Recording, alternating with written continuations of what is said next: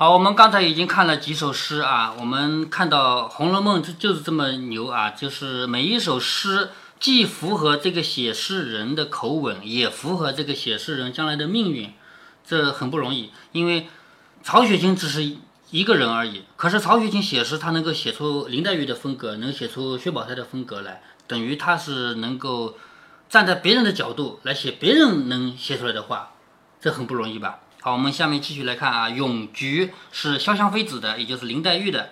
说无赖师魔昏小青，这个无赖是什么意思呢？我们古语中的无赖啊，不像我们现在骂人，你这个无赖不是这个意思啊，就是没办法，没办法。那个师魔啊，就是我要作诗，我的内心一直要作诗，这个诗魔在我的心里面啊。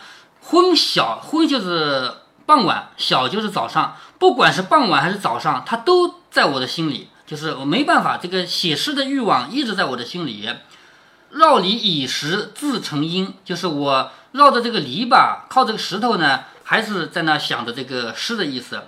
笔端韵秀临霜写，笔就是毛笔嘛，毛笔的端已经有秀气了，已经蕴绕的一种秀气了。临霜就是靠着霜啊，因为秋天就有霜的嘛，靠着霜在那写。口齿清香对月吟。为什么说口齿清香呢？情就是嘴里含着一个东西，这叫这叫情，对吧？这个叫情，把一个东西轻轻的含在嘴里叫做情，是不是？那么口齿清香，为什么嘴里有香味呢？因为我在写诗，因为我在说读诗，知道吗？嗯，所以嘴里有香味儿，叫口齿清香对月影，对着月亮在写诗。满纸自怜题素怨，片言水解诉秋心。我写下来整个一张纸啊，我在那自怜，就是自己同情自己。写的是什么呢？写的是以前的这个怨言、夙愿、片言，一点点的言语啊，片言。谁知道我诉秋秋就是秋天嘛，我诉秋天的这封心呢？一从陶令平章后，陶令就是陶渊明，知道吧？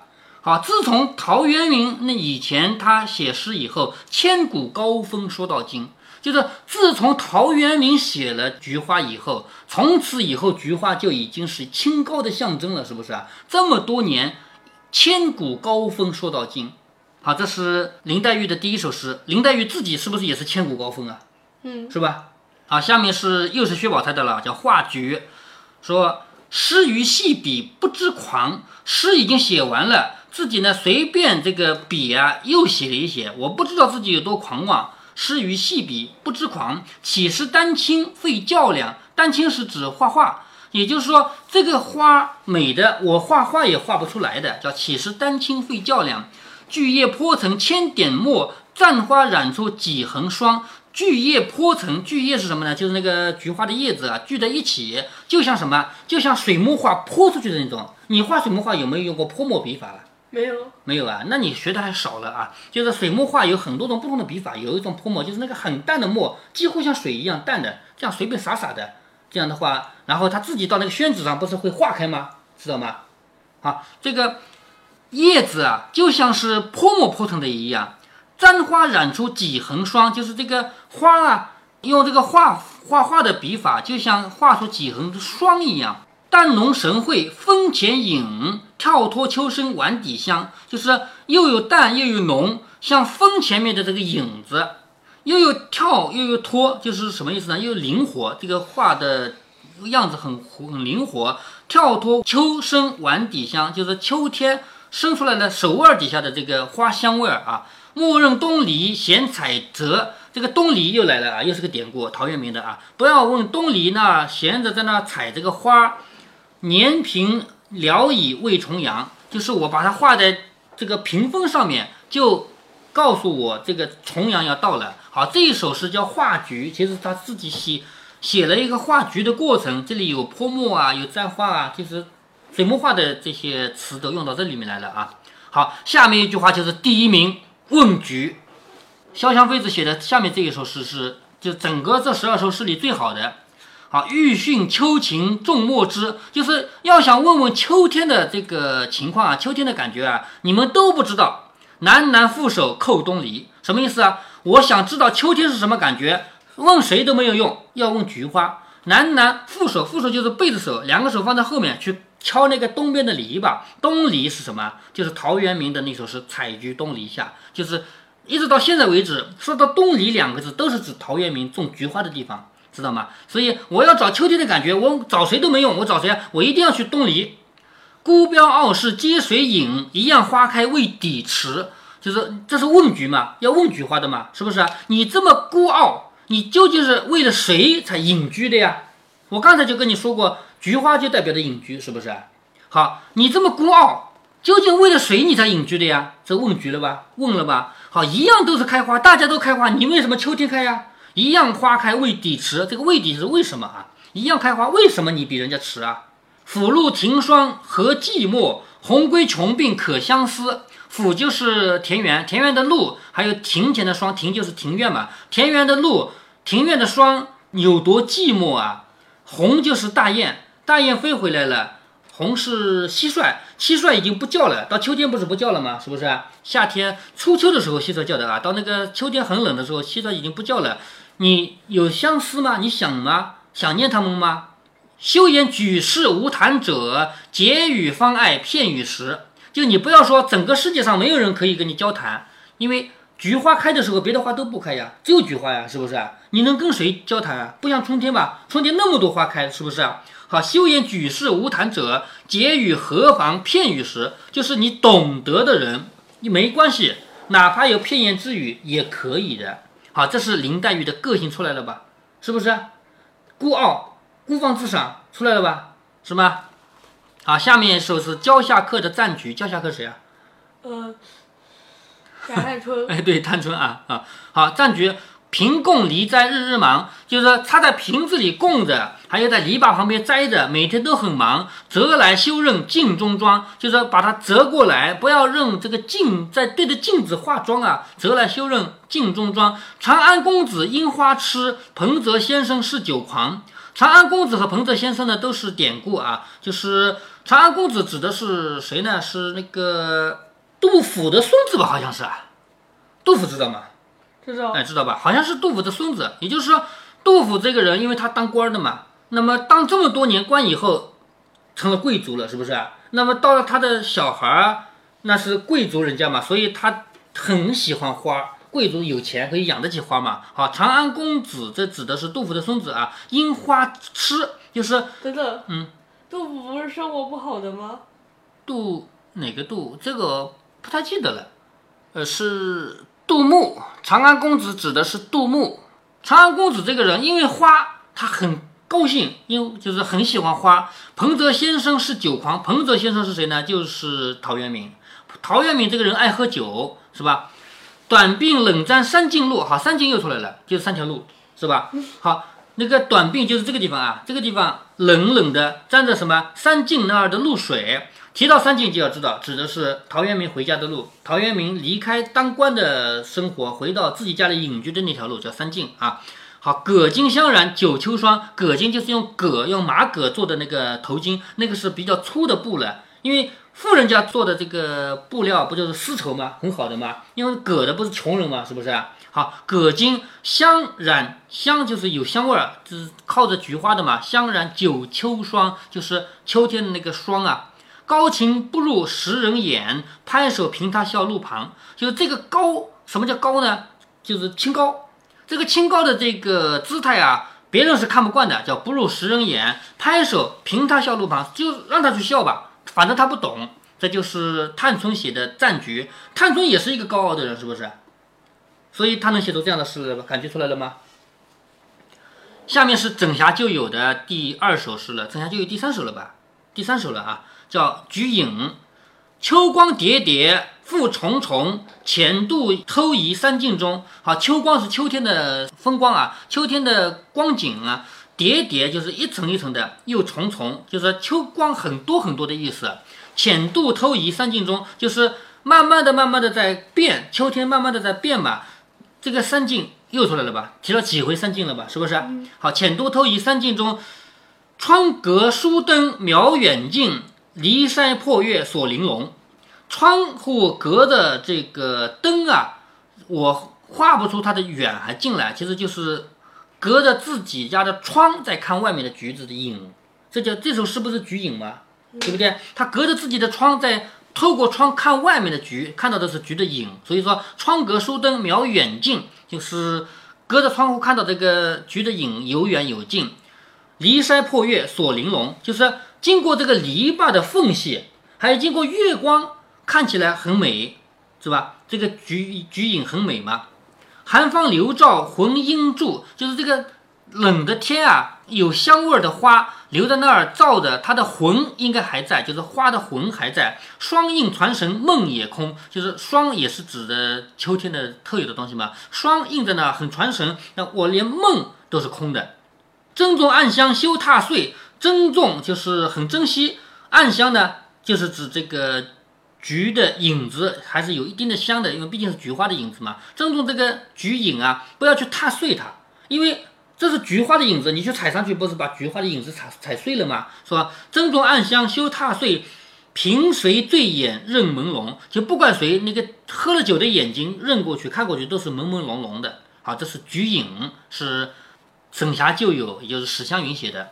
好，下面是菊梦，潇湘妃子，也就是。林黛玉写的第三首了，《菊梦》。篱畔秋酣一觉醒，就是在篱笆旁边，秋天睡得很香，一觉醒过来了。和云伴月不分明，就是我陪着月亮，陪着云啊，我都分不清了。灯仙飞木庄生蝶，忆旧还寻桃令门。好，这个你一定不懂啊。庄生蝶什么意思？庄子知道吗？呃，不知道。就是我们古代的一个哲学家，比。就春秋时期的嘛，庄子，庄子他是属于道家的创始人啊。道道家真正的创始人是老子，是不是啊？但庄子不是有很多比较经典的写，比方《逍遥游》是庄子写的。庄子他就是崇尚于一个人应该应该自由，嗯，《逍遥游》，嗯，对呀，你听说过《逍遥游》吗？呃，《逍遥英雄传》里面。《射雕英雄传》里的逍遥游是武功啊，那是这两有关系吗？呃，那金庸编的嘛，金庸编的时候可以借用古代的存在的东西嘛，是吧？那么《逍遥游》是真正是一篇文章啊，是庄子写的。那庄子这个人他是道家的那种想法，就是他认为我自己应该无忧无虑。道家不都这样想法吗？是不是？好，庄子有一回他说他梦见了蝴蝶，那就想究竟是我梦见了蝴蝶呢，还是蝴蝶梦见了我呢？因为在这个世界，万事万物不都是平等的吗？都是自由的吗？是不是啊？好，登仙飞木庄生蝶，就是我并不羡慕那个庄子的那种生活状态，依旧还寻陶令门，陶令就是陶渊明啊，就是我在想念那个菊花，我还去寻找陶渊明的那种感觉。睡去依依随雁断，就是我睡眠。过去了，我睡衣已经没有了，一一的随着这个雁，秋天的大雁嘛，随着大雁已经没有了。今回故故恼鸿鸣，这个鸿刚才提到过了，就是指的那个蟋蟀啊，就是说我又回来了，一次一次的被那个蟋蟀的叫声给惊醒了。醒时幽怨同随宿，衰草寒烟无限情。我醒来了，我心里有这个幽怨啊，有怨气啊，我该跟谁说呢？谁也说不了。只有衰草，只有寒烟，就是枯败的草啊，还有那个没有没有什么温度的烟啊，只有那种东西。这个是林黛玉的感觉，是不是？出来了吧？好，最后一首《残菊》是焦下客的，也探春的，就是菊花都没有了，只剩下残败的菊花了啊。残菊，露凝霜重渐清奇，露水都凝结了，霜也已经很多了，慢慢的，慢慢的，这个。花都已经越来越颓败了。宴赏才过小雪时，就是我观赏这个菊花才过了到小雪的时候，小雪已经冬天了嘛，是不是？体有余香经淡薄，体是什么？我们知道这个花也好，果也好，落了以后，它不那个地方就是花啊、果啊，跟这个植物连接的那个不就是体嘛，对不对？好，花已经没有了，只有体了，体还有余香，是吧？所以我在那儿。那个金黄的颜色啊，还有那么一丁点儿，其实这是感觉啊，有一定的感觉。枝无全叶翠离披，就是这个枝头上已经没有一个完整的叶子了，已经破败了嘛，已经碎掉了。但是呢，这个绿色的呢，还零零乱乱的有。半床落月红生病，万里寒云雁正迟。半床落月，这个感觉多来多好啊！要落下去的月亮照在我的床半个床上，叫半床落月。红就是蟋蟀。红的声音没有了，深秋了嘛，是不是？蟋蟀不叫了嘛？万里寒云就是一万里的那个云啊，因为秋天的云冷的嘛。寒云雁正迟，一阵一阵的大雁飞的已经很晚了。明岁秋风知再会，暂时分手莫相思。到了明年的秋天，我们再见吧。叫明岁秋风知再会，暂时分手莫相思。我们今年就这样分手了啊，拜拜了啊，不要想念。好，这就是残局。好，十二首诗我们都已经读完了。众人看一首，赞一首，彼此称扬不已，就说：“哎呀，写得好，写得好，都好，都好。”李纨笑着说。等我从公平来啊，这是我来公平的来评啊。通篇看来各有个人的警句，就是大家都好。今日公平永局嗯。上次海这写海棠诗还挺，对，一共就只有四首，那是比较好评的。这回十二首，你怎么评啊？也能评的。说，我来评啊。永局第一，永局谁写的？还记得吗？呃，谁？潇湘妃子，知道吧？咏菊第一，问菊第二。问菊谁写的？谁？潇湘妃子呀。嗯。好，菊梦第三。菊梦谁写的？谁？还是潇湘妃子。也就是说，林黛玉写的三首诗分别是第一名、第二名、第三名，明白吗？她写的最好。好，咏菊第一，问菊第二，菊梦第三。题目新，诗也新，立意更新，脑补的要推潇湘妃子为魁了。然后呢？战局、对局、共局、画局，一局次之。好，下面五首啊是写的也好的，第二名，也就是说第四五六七八名啊，这是四五六七八名是谁？好，战局是谁写的？我们来查一下啊，焦下客写的。好，这是探春写的。然后对局是整霞旧友史湘云写的。共局呢，整霞旧友啊史湘云。然后画局，画局我记得的是薛宝钗写的。义局呢？义局也是薛宝钗，是吧？也是薛宝钗写的。好，这四五六七八名都已经评出来了。宝玉听说，喜的拍手说：“极是，极公道，非常对啊，非常公道啊！只要是林黛玉拿了前三名，都是很公道的嘛，是不是？极公道。”黛玉说：“我那时候也不好，因为人都要谦虚的嘛。人家说你是第一名，你就能说自己是第一名吗？是不是啊？”他说：“我那时候也不好，到底是伤于牵巧些，就是诗写的太牵巧了。”李纨说：“巧得好，不露堆砌生硬。”黛玉说：“据我看来，头一句好的是‘扶冷斜阳忆旧游’。说这一句啊，背面敷粉。说‘抛书人对一枝秋’也很好。就是林黛玉说这一句这一句都很好。将共局说完，每一处再说，故翻回来想到魏。”则未共之先，意思深透，就是共局写成这样子，非常非常好。然后呢，我再想到当时还没有共，还没有折的时候呢，我意思就更深了。李纨笑着说：“虽然这样说，你的口齿清香一句也敌得过了。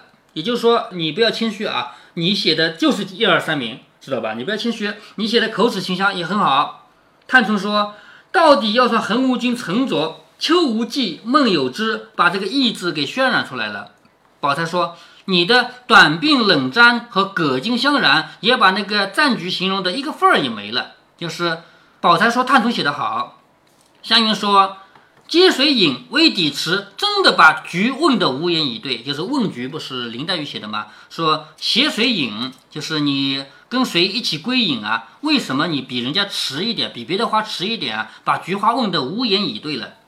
李纨笑着说。你的磕头做抱膝吟，竟一时也不能别开呀！就是李纨又说史湘云，你写的也不错啊，是不是？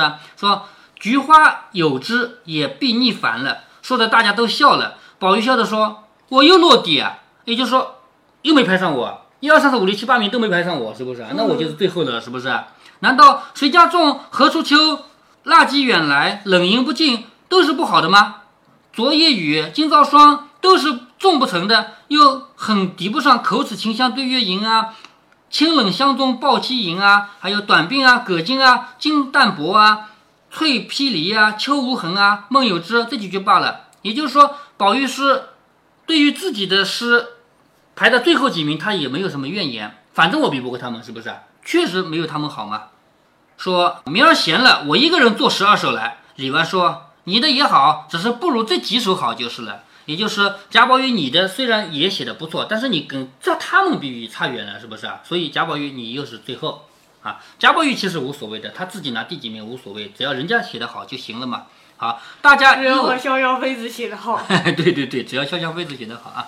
大家又评了一回，父又要了热螃蟹来，就大圆桌上吃了一回。好，接下来他们要写螃蟹咏了。螃蟹咏我们前面提提到过啊，写的最好的呢，就一定是薛宝钗了，是不是啊？